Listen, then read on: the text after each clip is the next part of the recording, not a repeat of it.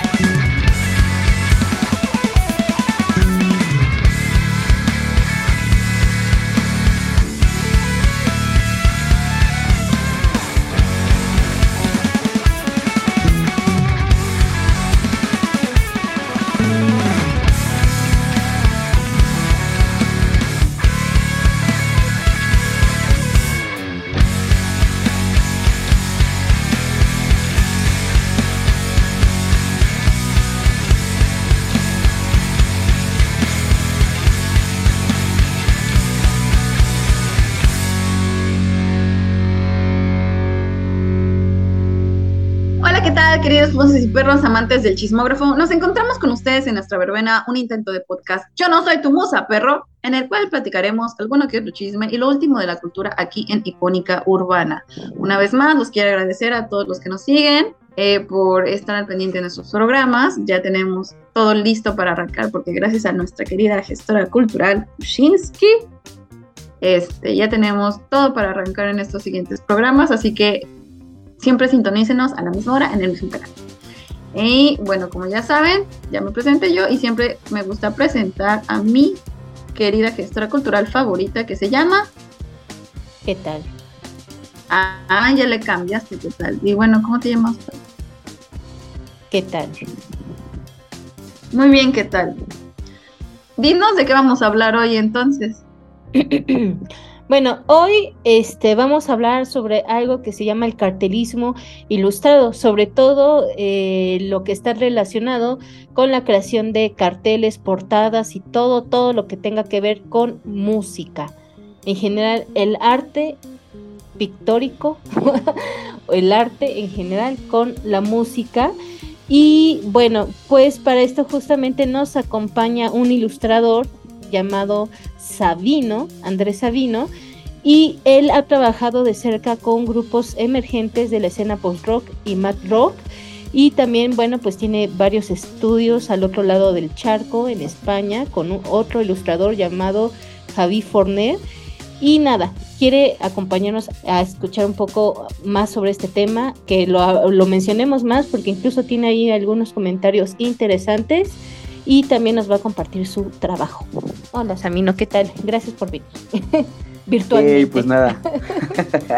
hey, pues nada. Hola, hola, ¿cómo están? Me encanta, me encanta la, idea de estar aquí con ustedes. Este, me agradó el podcast. Este, me estoy volviendo un poco fan. Digo, este, soy quizá ese perro que, que no, es, no es parte de la musa. Pero me gusta la idea, me gustó.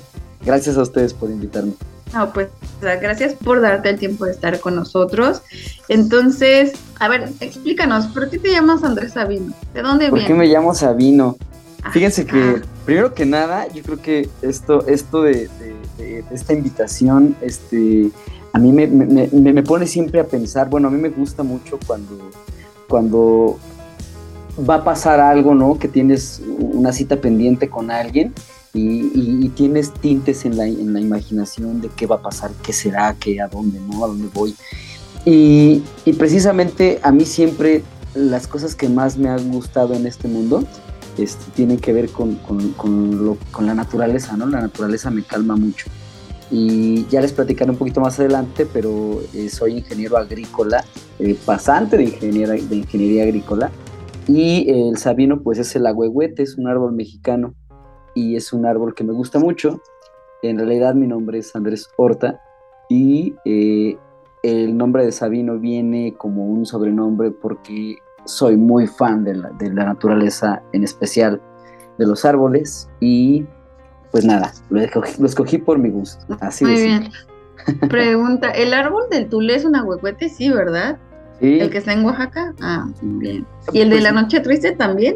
Ah, pues mira, hay muchas discusiones porque el de la noche triste ya no saben, ya no se sabe ni cuál es. Pero sí, ah, el árbol. El que está en Popotla. ¿No es el que quemaron? Sí, claro, el que quemaron, pero pues si es tan fanses de los sabinos, seguramente él sabe más de árboles que nosotros.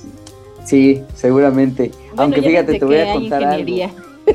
Aunque te voy a contar algo, fíjate que lo más curioso de la ingeniería y sobre todo de lo que yo estudié es que curiosamente lo último que ves es, es el árbol o la planta en sí.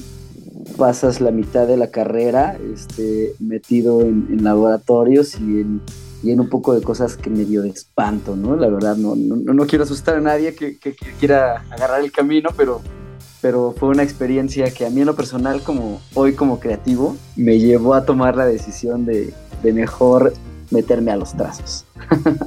Y no, y no te dijeron justamente, bueno, pensando un poco también en la cultura que hay en México por estas cuestiones pues de la situación laboral, no, no, no, no fuiste como señalado duramente, pero ¿por qué si es ingeniería vas a tener empleo seguro? No, fíjate que, digo, mira, esta plática, em, a mí me, a mí me encanta tocar estos temas, pero son unos temas, una, una vez tuve un, les voy a contar rapidísimo, una vez tuve un profesor que me decía que lo más complejo a veces es lo que más rápido se puede decir.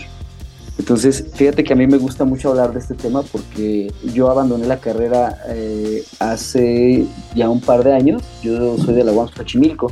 Yo me quedé en los últimos trimestres y hay un periodo de 10 años para, para cumplir con tu carrera. Y yo abandoné porque a mí justamente me tocó lamentablemente eh, los terremotos, bueno, el terremoto fuerte me tocó un tiempo en el que la universidad pasaba por un proceso político muy complejo y hacían algo que le llamaban la amenaza de bomba. Por ahí los que, los que nos sintonicen o, la sintonicen sabrán que, que, era un caos porque, bueno, entre huelgas, entre, entre toda la cuestión política, este, y yo tuve eh, profesores con los que me hice eh, de, muy grandes, o sea, hice muy, muy, muy, muy amigo de ellos, ¿no? Entonces, yo tenía un profesor que una vez me dijo, ¿sabes qué? No es un buen momento para el agro, porque lamentablemente nos comemos un jitomate, producimos un aguacate y producimos como dos camiones de, cochinada que va para Estados Unidos.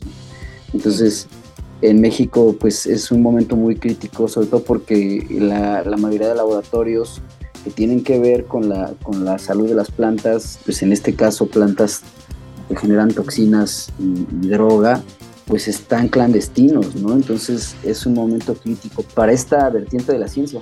Es fascinante, pero es bien crítico. Sí, sí, está, está con todo pero a mí me encanta decirlo como es, ¿no? Eh, a mí te digo, que esa frasecita de ese profesor me encantó. Lo más complejo a veces, es a veces lo, lo que se dice más simple.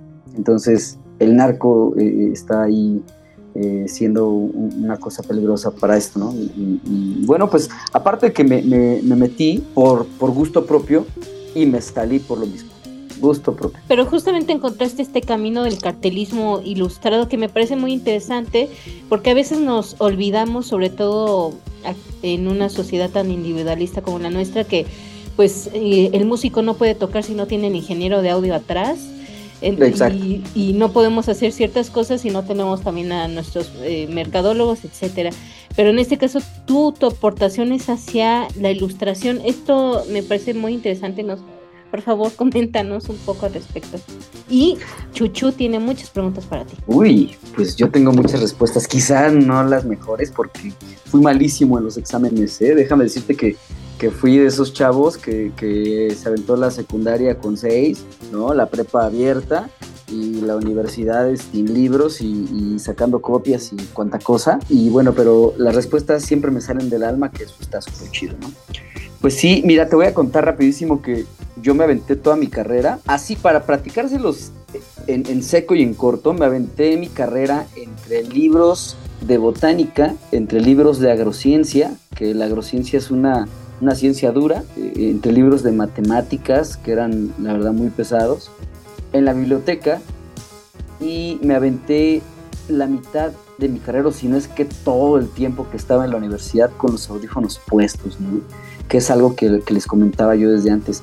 Entonces, ¿cómo nace esto? Pues yo me la vivía en laboratorios siendo un poco ñoño en la universidad. Yo entré grande a la universidad y me ponía los audífonos, me dedicaba a hacer mi tarea y justamente los libros de los que pues la agrociencia se apoya, a veces les falta mucha ilustración, ¿sabes? Entonces estamos de repente, eh, todos los que somos ingenieros agrícolas, o bueno, yo que soy pasante y los que están en la carrera o ya lo son, este, nos encontramos de repente con, ok, bueno, el proceso en el que las plantas crecen, ¿no? Pero bueno, ¿y qué, cómo, cómo se ve? ¿Cómo, ¿Cómo lo puedo ver? ¿Cómo puedo darme cuenta si está enferma o no?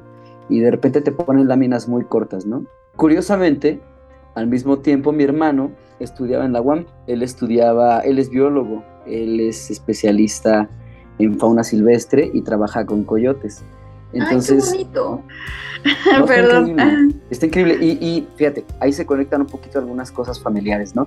Él tiene un tema de investigación porque ahorita ya está en maestría y él trabaja con, con la dieta de los coyotes, que es increíble, ¿no? Ellos comen una semilla, van, hacen caca, la dispersan y crece un árbol. Entonces van por ahí viendo este, con algunas pruebas de campo este, qué tanto caminan, qué tanto dispersan, qué tanto comen y qué tanto están, se están viendo afectados. Y curiosamente, yo me metí a su laboratorio de mi brother cuando terminaba algunas clases, porque de repente tenía inglés este, ya en la tarde. Y la UAM Xochimilco, eh, no es por otra cosa, pero orgullosamente UAM, la UAM Xochimilco tiene un sistema que es modular.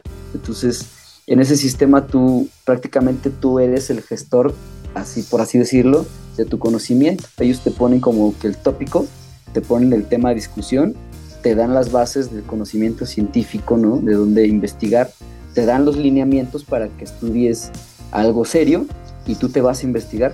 Y cuando yo terminaba de, estar en el laboratorio de botánica, eh, por cierto, con una profesora que adoré, me iba yo al laboratorio de mi hermano, que era un laboratorio de investigación y de mamíferos. Un laboratorio precioso, lleno de huesos, tenía un coyote disecado, tenía huesos este, roídos, eh, de repente ellos escarbaban el excremento, que es una labor que hacía mi hermano, escarbaban el excremento de, los coyotes y encontraban lo que comían, ¿no? Llevaban un registro de su dieta, huesos de aves. Entonces, imagínense ustedes, ahora que me están escuchando todo este, toda esta parte este, eh, gráfica, quizá imaginativa, este, en mi cabeza imagínense eso con una muy buena canción de post-rock en los audífonos y, este, y una plática con, con algún profesor científico que, impacta, ¿no? Entonces, para mí eso me marcó, me marcó y fue el inicio de todo esto. Justamente sales o abandonas la carrera, pero ¿cómo llegas hacia lograr, más que nada, lograr hacer tu cartel para un grupo o hacerle la portada a un grupo y cómo logras acercarte a ellos? Y sobre todo este género, ¿por qué este género? Así. Eh, ah, primero, primero yo quisiera preguntar, ¿cuál es el math rock? Porque la verdad es que... Buena pregunta. No conozco todas las músicas, no conozco las, más, las músicas, pero me gustaría que terminaras primero de contestar la pregunta de Pushinsky y después si puedes contestar la mía, que es eso de math rock. Pues mira, la primera pregunta que me hizo Pushinsky, ¿cómo llegué ahí? Eh, pues yo creo que como todo, eh, llega un momento en el que te das cuenta, a mí me pasó mucho el ah, chinga, pues sí soy bueno para esto, ¿no? que creo que creo que es un es un despertar, ¿no? Y, es un despertar muy coloquialmente dicho así de, ah, chinga, pues soy bueno para esto, ¿no? Yo empecé dibujando desde muy niño pero la verdad es que yo no tenía la seriedad de, dibujar este, con, ninguna técnica y lamentablemente, bueno, tú que eres gestora cultural, te das cuenta que sí hay, hay algunos lineamientos de repente serios para poder hacer trabajos pues que sean significativos en, cuestión este, comercial, por así decirlo. Entonces yo lo que empecé a hacer fue experimentar. Yo empecé a experimentar solito, con mis propias técnicas, y algo que tiene fascinante la UAM Xochimilco, que me gusta mucho, yo les voy a contar que yo cuando me, metí a la universidad, yo me fui a vivir cerca de ahí. Entonces, muy cerca de la UAM Xochimilco, del otro lado del periférico, para los que nos escuchan en, otros estados o nos escuchan en otro lado, hagan de cuenta que es un terreno enorme, gigantesco, rodeado de árboles, y del otro lado está el parque ecológico, ¿no? Que es uno de los parques más bellos yo creo que de la Ciudad de México, si no es que de México completo, que tiene todavía estas, estos charquitos ahí como todavía de producción chinampera y cosillas ahí. Pues más bien sobreviviente, ¿no? Sobreviviente, sí, todavía es ahí por ahí. Es por ahí uno de esos oasis que todavía queda de eso, ¿no? Deberían Entonces, un edificio. Ah, no. Deberían poner una plaza comercial. Yo vivía del otro lado, yo me fui a rentar a una colonia muy, muy barrio que se llama San Lorenzo y eh, hay un tianguis muy grande, para los que nos están escuchando en la Ciudad de México, bueno, lo sabrán, es el tianguis de San Lorenzo. Este, perdón, yo me, yo me, me cruzaba diario por ese eh, pedazo de tianguis, después el ecológico y después cruzaba el periférico y entraba a la universidad en mi bicicleta diario ese era mi camino de diario mientras estudiaba. Entonces, eh, yo me acuerdo mucho que eh, respondiendo a tu pregunta, yo me ponía a dibujar todo el tiempo las cosas que, que, me llamaban la atención y siempre mi camino era entre árboles, perros atropellados, animales muertos, cosas de tianguis. O sea, la verdad, la diversidad en el camino a la escuela era... Entonces, visualmente y luego con los oídos este, llenos de música, y luego en la bicicleta y la adrenalina lo que da, y ya voy tarde a una clase, y, y las ciencias duras son, son de repente este, muy exigentes, ¿no? Entonces todo eso llegó en un punto a, a, llevarme un nivel de estrés que solo me lo calmaba dibujar y traté de concentrarme haciéndolo. Ahora, la parte de cómo llegué a las bandas, bueno, pues un buen día decidí dejar ya de estar en, en la universidad, no di una. Hay una materia que es de estadística, bioestadística, y que es complejísima, ¿no? Entonces yo resulté, resulté venir de una muy mala academia de, secundaria y prepa, entonces troné, troné totalmente, este, gastos de pagar renta, gastos de todo, y de repente a mí me funcionó mucho empezar a, trabajar ya con, en mi computadora, eh, descargué piratas, totalmente piratas, no lo hagan, pero funciona. Este, eh, los programas Sí, háganlo. abajo. háganlo, por supuesto. En esta estación de radio se aprueba la piratería. Arriba la piratería. Y usen Psych.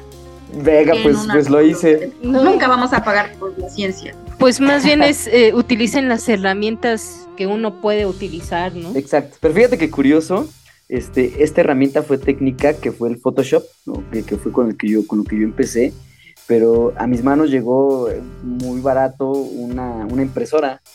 Entonces yo me hacía mis propias técnicas, ¿no? Yo hacía un dibujito, lo imprimía y le ponía colorcitos en Photoshop. Y eso este, pues me empezó a mí a dar un estilo propio, ¿no? Me empezaba a funcionar. Y luego, eh, por azares del destino y bondades del universo, conocí un área de, de, la, de, la, biblioteca de la UAM que, que, tenía libros muy antiguos, de grabados de 1800. Ah, este, ay, de, qué precioso. precioso. Oye, ¿y, ¿y, cualquiera puede acceder a esos o son como de fondo reservado? Pues mira, fíjate este... que la UAM Xochimilco tiene, la UAM tiene, tiene una, un, un, un, sistema muy, muy, muy de protección a, a su acervo, pero algo que me di cuenta es que, pues de repente ya estando ahí, cuando conoces a, a, a la banda, conoces a la gente, pues todo es fotocopiable, ¿no? Entonces de repente había libros que me gustaban y los fotocopiaba y, y, y, empecé a investigar más sobre, sobre qué periodo de esos libros ya pasó este, de derechos de autor, ¿no?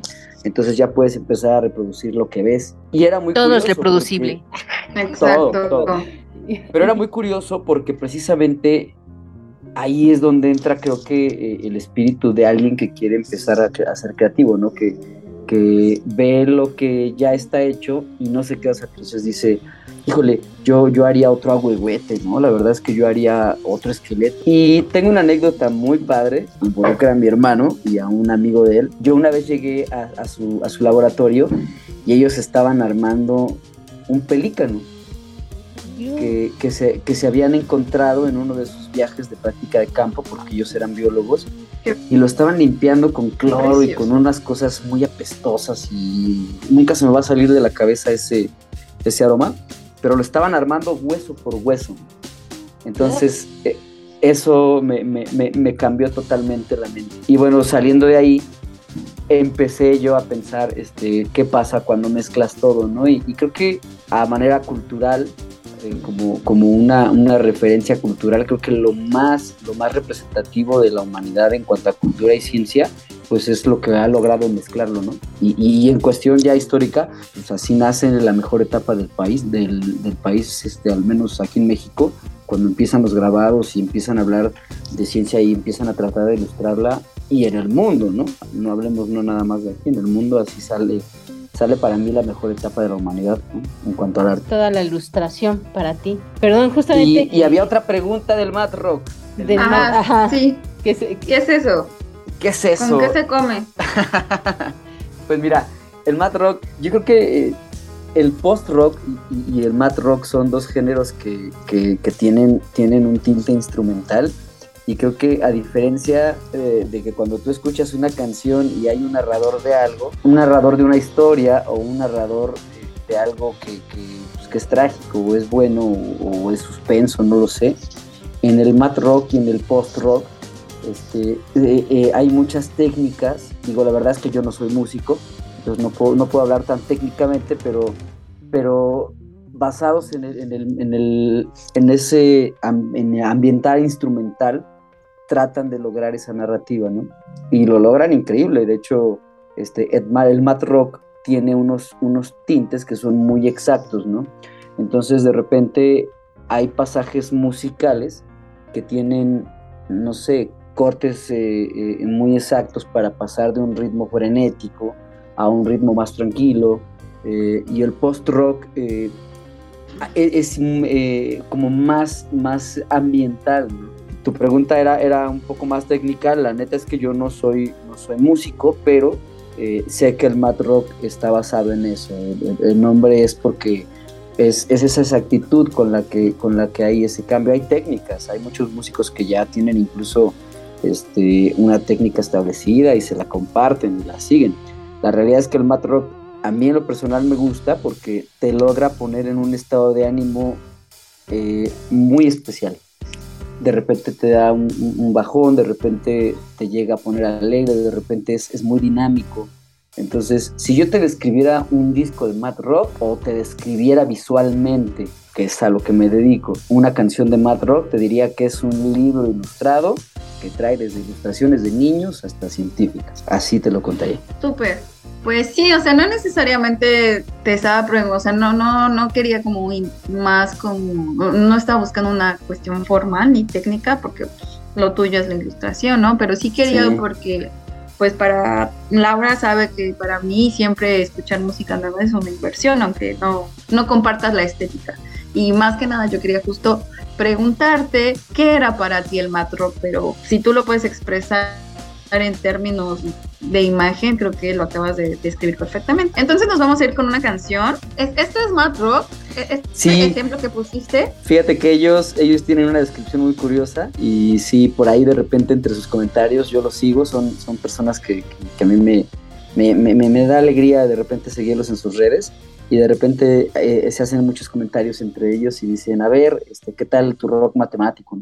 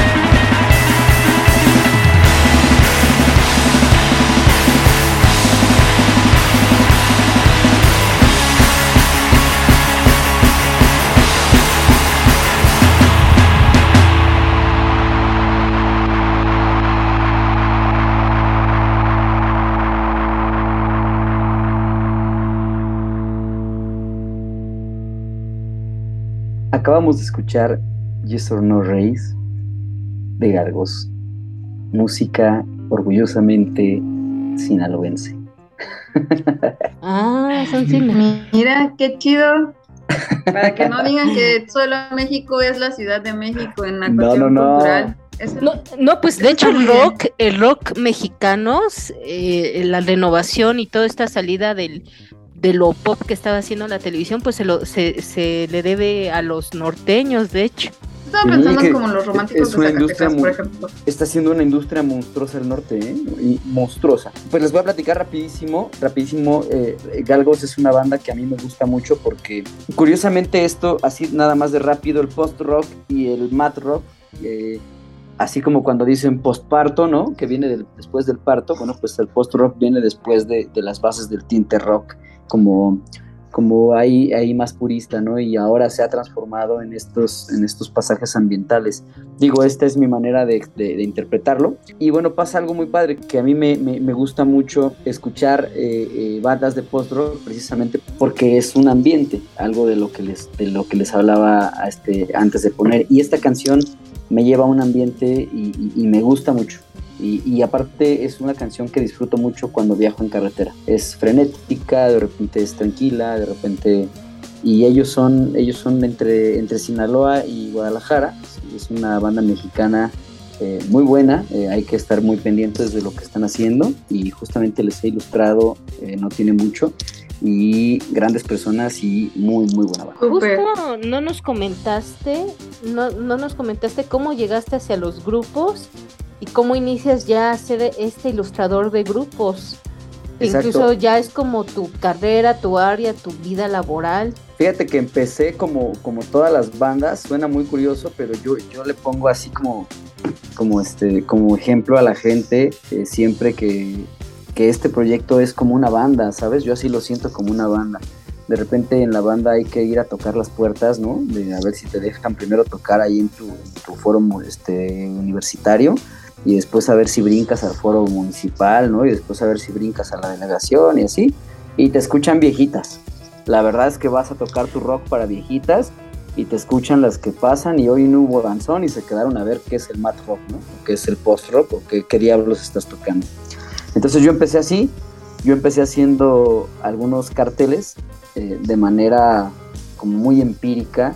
De repente empiezo a perfeccionar mi técnica y de repente empiezo a tocar la puerta. Empiezo a tocar la puerta de bandas, este, subo mis carteles, le doy una seriedad que además eso tengo que mencionarlo, digo, dentro de todo esto, eh, ahorita les voy a habl- hablar un poquito del curso que tomé con Xavi Forné, que es un curso que no necesariamente fui a España, es un curso que compré y lo tomé online con él, que es uno de los más grandes cartelistas de, música y arte del mundo, para mí, para mi gusto.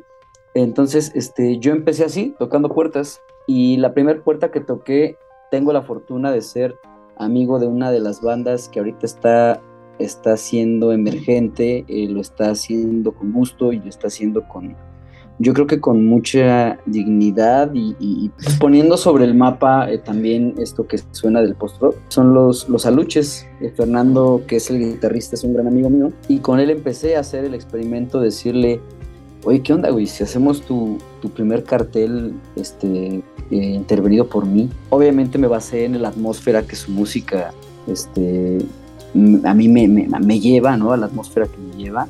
Y le dibujé un primer cartel. Le gustó y de ahí empezamos a, trabajar. Después, la verdad es que yo ya había pasado por un proceso edu- educativo así medio, medio rígido con todo esto de la, de la, de la, este, de la ingeniería. Entonces, un buen día dije, basta, no quiero ser ingeniero más. Además está peligroso, además no quiero, además basta, no quiero ir a, a este a- de Godín si es que llegar a hacerlo este, en la Secretaría de, Re- de Desarrollo Rural y, y estas cosas, no quiero. Y me metí de lleno a armar un, un estudio. El estudio que yo armé, ya les platicaré un poquito más mi vida eh, en un rapidísimo, pero, pero yo armé un estudio, tengo un trabajo de fines de semana y empecé a armar este estudio con una computadorcita, de repente hacía mis diseños con el mouse, de repente hacía mis dibujos, los escaneaba, les ponía un texto en Arial y de repente lo fui, lo fui haciendo. Y un buen día se me cruzó en, internet eh, un, anuncio de un curso de, cómo llevar tus redes como creativo. La verdad es que me gustó, lo tomé, no estoy, jamás he estado en, curso, en, contra de los cursos, jamás he estado en, contra de lo empírico. Y la mezcla de las dos cosas a mí me han llevado a, tocar puertas y a seguir tocándolas. Y hasta hoy eh, no, he, recibido una mala respuesta de esas puertas que tocaron. así fue como comenzó. Muchas gracias. Este, ahorita que, que, este, estás hablando de cómo te, te, mm, sumergiste a esta onda del cartelismo ilustrado, me surgió una pregunta que tiene que ver con lo que yo estoy investigando del, del musical artwork, ¿no? Este, como saben, queridos internautas, vivo en la ciudad de los vientos y los balazos, entonces este, de repente escuchan que me aviento porque hay balacera a la esquina, en la esquina de mi casa, o sea, déjame entender, este programa es, narrado en Chimalhuacán, es este transmitido desde Chimalhuacán. No. Desde Ciudad Juárez. Ah, pues bueno, pues es que, híjole, no hay mapa, ¿no? Ya en todos lados hay balazos. Sí. Córrele. Sí, no, la verdad es que, bueno, es que este es algo que ya hablé en una de las ediciones, pero sí, Chicago es una ciudad tan peligrosa como Chimalhuacán es o lo que sea en ciertos sectores, ¿no? Este, pero lo que yo te quisiera preguntar que estuve viendo es, ¿qué tan importante consideras tú como cartelista? ¿Así se dice cartelista? ¿O tiene otro sí, nombre? el ilustrador no tiene, mira, fíjate, yo, soy tan ligero en, el aspecto de, de, cómo funciona mi trabajo que yo he hablado con personas a las que les he ilustrado, digo, yo trato de poner en mis redes lo que atrapa a cierto público, ¿no? Pero yo he ilustrado, yo he ilustrado de verdad carteles para bodas, he ilustrado carteles para para este para barberías, para fiestas de danzón, para les infantiles. Para la boda del tucán muerto. Les pongo el cráneo, el cráneo precisamente de, de este. No, y, y, algo que sí les quiero decir es que eh, sí soy un ilustrador, sí soy un cartelista, pero yo creo que lo que yo soy es un creativo, ¿no? Claro. creo que eh, lo que yo soy es un creativo y, eso es tan amplio como poderme decir, este, hoy las bandas, eh, es un tema que es muy, muy duro de tocar, pero hoy las bandas, yo me he dado cuenta que ya se les ha estado olvidando, digo, quizás es una crítica muy dura, pero no, no, no me arrepiento de hacerla, a muchas bandas se les está olvidando de repente llevar, llevar como una dirección creativa del proyecto. Justo de eso era lo que yo te quería preguntar. ¿Qué tan importante consideras tú conocer el trabajo o es el trabajo como lo musical o lo que viene detrás de la tienda o de la boda o de los novios, lo que sea. Y bueno, y me voy a enfocar mucho a, la cuestión de las bandas porque es lo primero que lo que queremos hablar aquí. Luego, si quieres, te hacemos tu episodio de las bodas.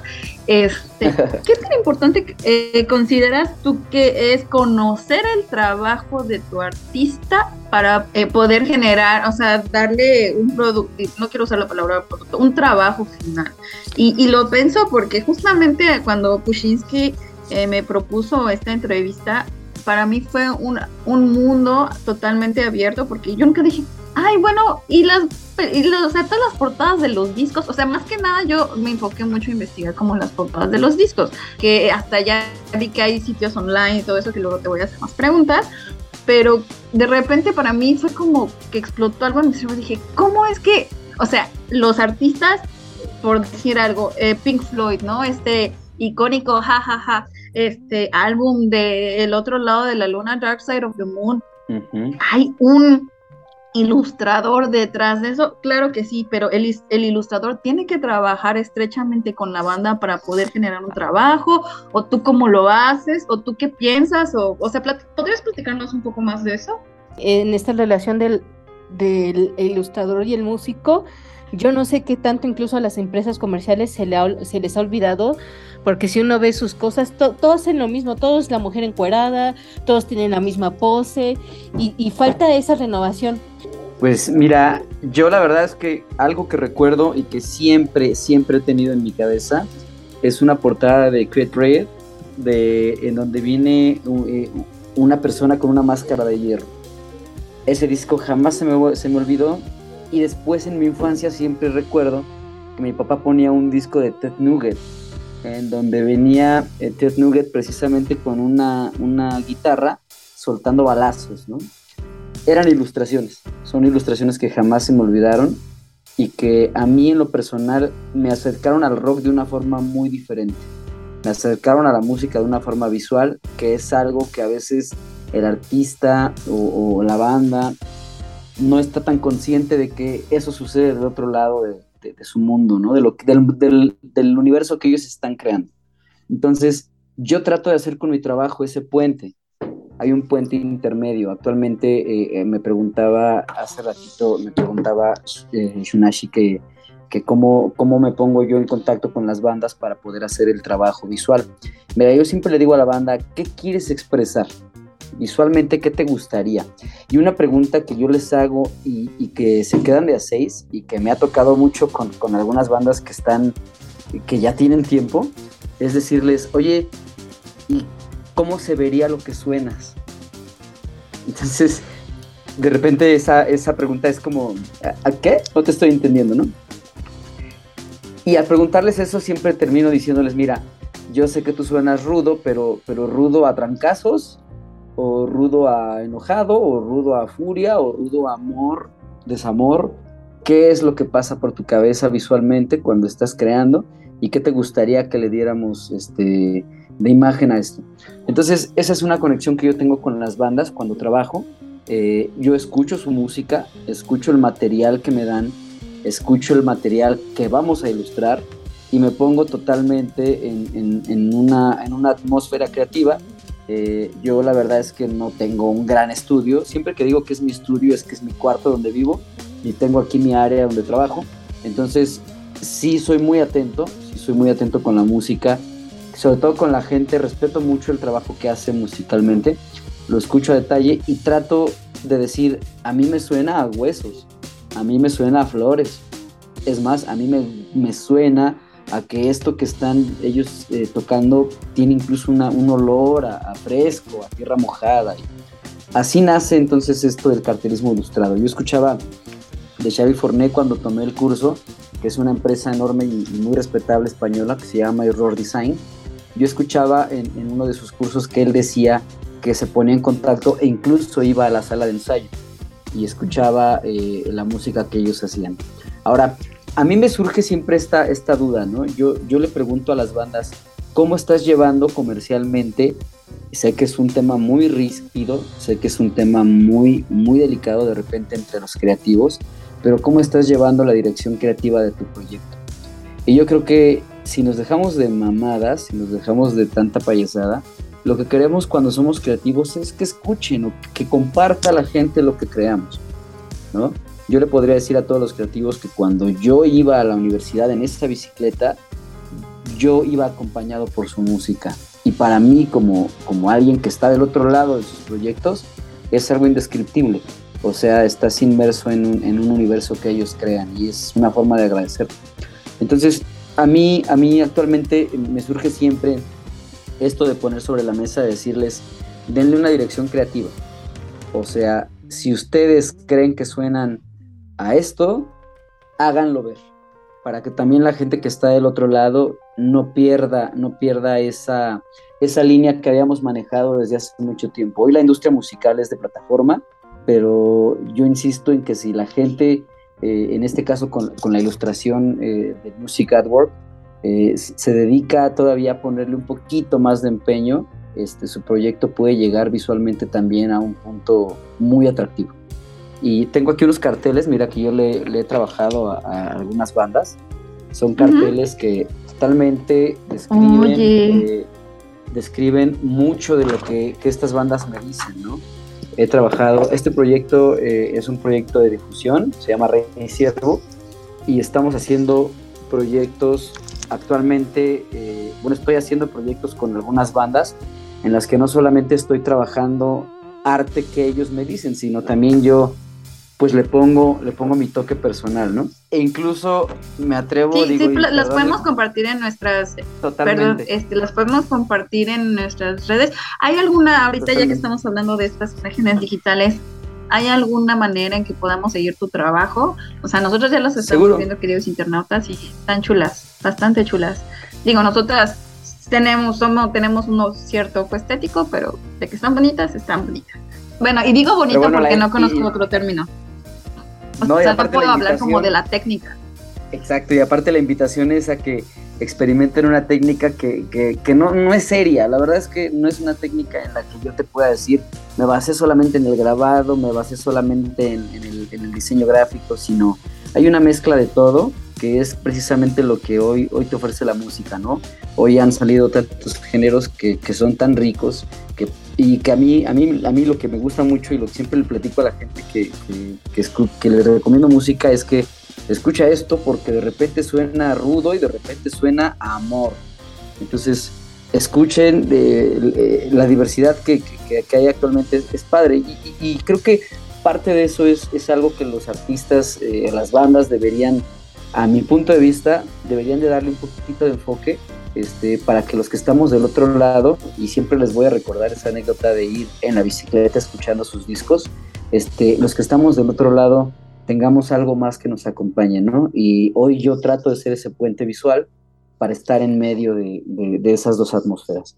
Oye, y bueno, justamente hablando de esta cuestión de cómo acercarse como ilustrador, bueno, a mí me justamente me, me hace tocar varias cosas en el sentido de que eh, bueno, es algo que yo veía, por ejemplo, o, veo incluso tanto en los estudiantes de música y los estudiantes de actuación y los estudiantes de otras áreas, todo el mundo está aislado, eh, así. Está divorciado todo. Sí, no van a Exacto, no, no hay nada articulado. Ajá, no van a conciertos, no van a obras de teatro, no, no, no, o sea, solo si sale su amigo van, si no, no, y es así de, no, así no funciona, tú tienes que estar probando esto y, y bueno, justamente esa desarticulación pues eh, no, no sé qué tanto incluso sea, una forma de minar lo que, incluso eh, todo ese proceso creativo. Y por otro lado, tú, este, bueno, fuera de, del aire me llegaste a comentar que incluso había un tema ahí con los carteles y los festivales, ya para sí, totalmente. hacia el final.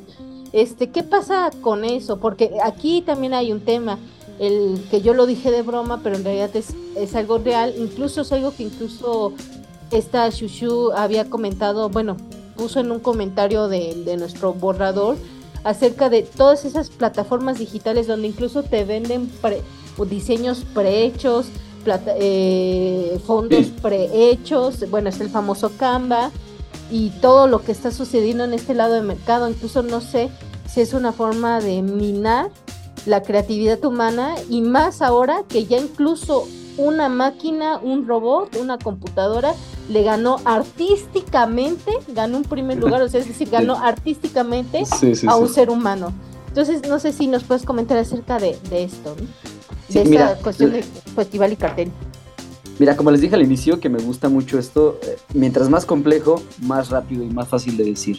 Yo creo que la industria lo que quiere es eh, comercializar rápido y yo creo que si nosotros nos damos el tiempo de preparar lo que comercializaremos como creativos, entonces llegamos a hacer algo más exquisito, ¿no?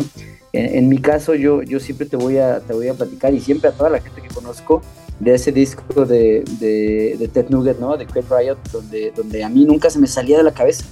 Y, y, pasaron años y sigo recordando la misma figura de la máscara de hierro y la misma figura de este de este, este, de este Ted Nugget con, lanzando balas con una guitarra.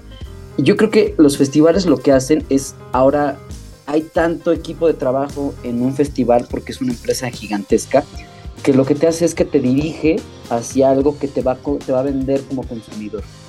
Entonces, independientemente de eso, la queja no está puesta en los festivales. Mira, por mí los festivales pueden poner eh, la, imagen que quieren, son libres, es una empresa monstruosa, pero sí es preocupante lo que tú como banda no estás haciendo por tu proyecto.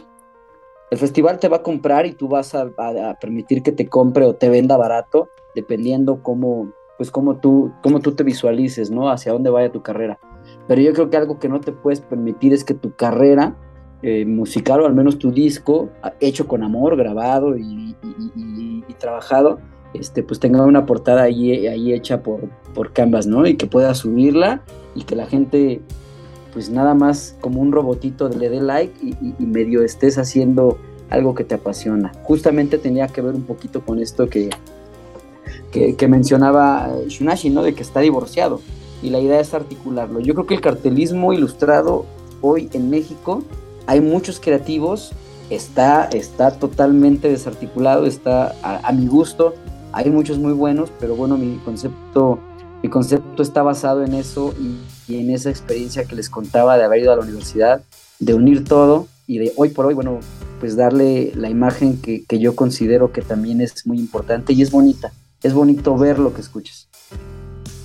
Por supuesto, sí. O sea, finalmente las experiencias estéticas siempre van más allá de una modalidad sensorial. Luego les platico lo que vine ayer vi aquí en Harrison Theater todo increíble, pero va mucho a, lo que tú dices, porque fue visual, porque fue la danza y, este, y la música.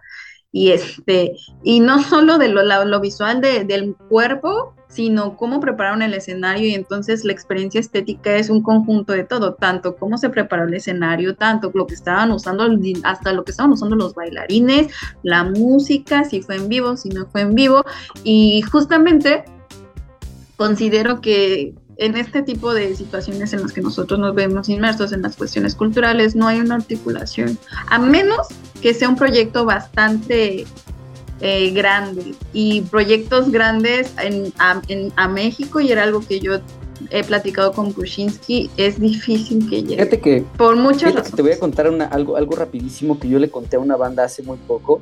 Ellos me pedían un cartel, pero entonces me decían, ¿cuánto cuesta el cartel? Yo hice, yo lancé una promoción muy loca en mis redes que era cartel por 500 pesos, ¿no? Y me decían, estás loco, ¿cómo? O sea, cartel por 500 pesos, ¿qué? Pues de que lo vas a hacer en Word. No, no, no, no. Es mi trabajo, pero yo quiero emprender, entonces parte de este emprendimiento es, este, yo me arriesgo y ese riesgo lo estoy corriendo. En fin, yo cuando platicaba con los músicos les decía, junten 100 pesos por persona, son 5 integrantes. Junten 100 pesos por persona no se gasten esos 100 pesos en cualquier tontería y van a ver el resultado de un cartel ilustrado para su próximo evento, ¿no? Y, la verdad es que muchos han visto el impacto, el impacto puede para algunos ser muy positivo, puede para algunos ser incluso este, eh, que los lleva a la atmósfera, los invita a saber de qué va a tratar el concierto. Y eso a mí me encanta, yo, yo siempre me he, acordado de, películas también por la portada, ¿no? Y siempre que vas al cine, yo cuando era niño veía eh, este, nunca se me va a olvidar este póster de las tortugas ninja donde salía uno de la coladera, eh, ya sabes, en, esta ciudad sucia de vándalos, y a mí me invitaba a creer en un héroe que ni conocía, ¿no? Nada más de saber, de saber de ver el, cartel, es algo bonito. También, bueno, no sé, comentando un poco lo que eh, Shushu dijo, este, yo creo que no es necesario hacer un proyecto, es tu labor o es parte de tu trabajo, así como los científicos van y escuchan las conferencias de otros, van y, leen los, los, las investigaciones y resultados de investigaciones de otros, porque es parte de su labor. Y también si te gusta, o sea, te gusta este mundo, pues, ¿qué te cuesta ir al museo? Y, y es que ahí también hay falta una disciplina, están aislados. Yo incluso pues veo estos famosos Fonca es así de, ay, fulanito, y lo felicitan, se ganó el Fonca de no sé qué, y le dan, y lo felicitan, y todos, bravo, bravo, bravo, pero nunca, ni sabe, nunca conocemos su obra, nunca sabemos dónde se presenta, y luego lo ganó, y lo vuelve a ganar, y lo vuelve a ganar, y resulta que más bien lo está utilizando para para sacar su año, ¿no? Sí, para sacarla, para pagar la compu. Ajá, entonces yo, yo, yo veo mucho, este, muy minado el campo, el famoso campo académico que se supone que nos debería de otorgar muchas cosas. Y yo estoy viendo que ya muchos artistas que están saliendo a flote, que están haciendo cosas, eh, que se están incluso volviendo famosos, este, son personas que están empezando a estudiar fuera de la universidad. Y eso me genera cierta preocupación pero al mismo tiempo me llama la, mucho la atención porque pues es así, ¿qué está pasando en, nuestros entornos creativos? No sé, de los demás no los conozco, pero ¿qué está pasando en nuestros entornos creativos? Que todas estas universidades, escuelas, conservatorios que se fundaron para artistas no están dando los resultados y vemos esta desarticulación y no solo eso, hay movimientos como el tuyo, cartel ilustrado, que ya bien lo dijiste, es importante, le da otra visión, es refrescante, es necesario y sin embargo yo no sé, este, eh, las personas que hagan tu trabajo conoces, por lo menos aquí en México. Y bueno, pues te estás topando con todo el mundo. Fíjate, perdón que te interrumpa, el tema que estás tocando es muy interesante y, vuelvo a lo mismo, es muy sencillo de explicar. A mí me encanta esta idea de que hoy por hoy la mayoría de los que salimos de las academias estamos no haciendo lo que las academias nos dijeron. Entonces, allá afuera te estás topando con nuevas formas y, con paradigmas rotos y con, eh, por ejemplo, en el cartelismo ilustrado, al menos yo me estoy topando con gente que, que, que se está acercando a mí cada que tiene un concierto y que me dicen, ¿qué crees que el cartel de la vez pasada funcionó? Incluso lo imprimimos, nos costó 10 pesos la impresión y la banda al irse con un muy buen recuerdo del concierto pasó a comprarlo en 30 pesos. ¿no? Entonces, estamos hablando de que mientras más rebeldía, yo creo que mientras más rebeldía haya, pero bien, bien estructurada, entonces empieza a ver eso que tú dices, esa educación que por fuera de la academia tiene resultado, tiene sentido. Yo este estudio que monté, yo lo monté hace ya dos meses y es, una, es un cuarto en donde duermo y donde tengo una computadora y donde monté un pulpo de serigrafía, donde imprimo playeras, donde me paso más de 12 horas al día viendo, escuchando música, eh, hablando con artistas. Y es yo creo que una fábrica de la rebeldía que en lo personal me llena de orgullo. Pues sí, y bueno, pues nada, eh, yo creo que la gente que está en el medio artístico, incluso la que no, si eres un ser mortal cualquiera, sí es importante, sí te cambia la vista, no vayas nomás porque es tu amigo, no, o sea, tomar la tarea de ir a un museo, tomar la tarea de ir a un festival, tomar la tarea de ir a un concierto al azar incluso. Este, eh, no solo te cambia la perspectiva, es algo muy necesario, y bueno, pues nada, yo eh, esto del cartel ilustrado creo que ahora es muy necesario, sobre todo porque estamos cayendo en cosas muy básicas, que incluso ya también así como que sí es cierto, y no solo eso, porque estamos retacados de imágenes todo el tiempo. y de, este, sonidos. estamos demasiado expuestos a demasiados estímulos, pero bueno, eso. les platico rápido, este, yo estoy formando, ahorita estoy formando parte de un proyecto que se llama Rey Siervo, que estoy haciendo con el guitarrista de Aluches. Eh, es un proyecto que él ya tenía, que es un medio de difusión. Y, en este proyecto de Rey Siervo, lo que estamos tratando, bueno, al menos por idea de él y, con, y con, mis gráficas, lo que estamos tratando de hacer es precisamente eh, cada ocho días estamos creando una playlist de artistas nuevos, de artistas emergentes, de muchas bandas muy buenas, la verdad buenísimas, y le estamos poniendo una imagen a la playlist en la cual la gente al ver esa imagen se siga, ¿no? Le, diga, le dé este link, eh, clic al link, perdón, y se siga eh, eh, tratando de, descubrir por qué esta imagen te dice eso, por qué te muestra un ambiente otoñal, por qué te está mostrando un ambiente frío, por qué un ambiente del norte. Y estamos tratando de hacerlo por etapas. Entonces, a mí me gusta mucho eh, decir que la propuesta del cartelismo ilustrado, al menos que viene de Andrés Sabino o que viene de Sabino, este proyecto que tengo, va por ahí y, yo creo que la gente, al, menos yo les, les explico siempre eso. A mí las portadas estas que les platiqué nunca salieron de mi cabeza y hoy mucha música que es muy buena pudiera tener una imagen que nos invite a más, ¿no? Y eso está padrísimo. No, pues súper padre. Por favor, ¿nos puedes decir tus redes para seguirte? También esto lo vamos a subir nosotras, no hay ningún, este, para que también lo puedan seguir. Yo, yo estoy como Andrés Sabino Art en todas las plataformas y este, por ahí está esta cosa de LinkedIn. Eh, ahí me encuentran como Andrés Sabino Art. Y este, ahí vienen mis contactos. Tengo un Facebook de contacto personal, estoy como el Andrés Sabino. Y en los demás estoy como Andrés Sabino Art, Instagram y estoy en Facebook. Me pueden contactar de las ah. dos formas y este, la forma de contactarme es súper sencilla, me mandan un mensaje, me mandan su disco, lo escucho, les hago una propuesta y trabajamos un cartel. Ah, padrísimo. Perfecto. Pues, nosotros ya saben dónde encontrarnos con los señores de Icónica Urbana, en este icónico espacio, ja, ja, ja. Entonces, en Icónica Urbana, en Twitter, arroba icónica urbana, en Facebook e Instagram igual, y ya saben, a nosotras, a las no musas, nos encuentran en Cultura Etcétera por Facebook y Twitter. Y bueno, pues muchas gracias a Sabino. Vamos a cerrar con los aluches, justamente con la canción Cosme. Bueno, no canción, perdón, con la pieza, porque es instrumental, ¿no? Cosme de aluches. Y bueno, pues que no te digan que eres arte, el barrio te respalda, yo no soy tu musa, perro.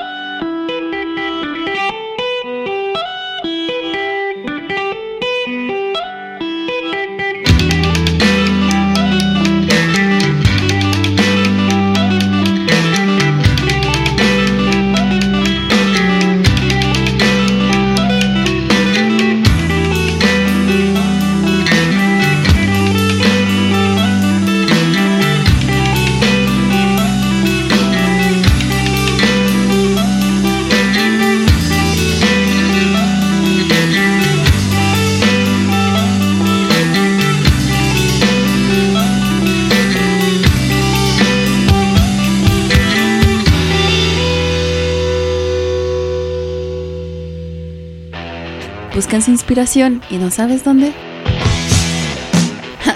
yo tampoco. Porque yo no soy tu musa, perro.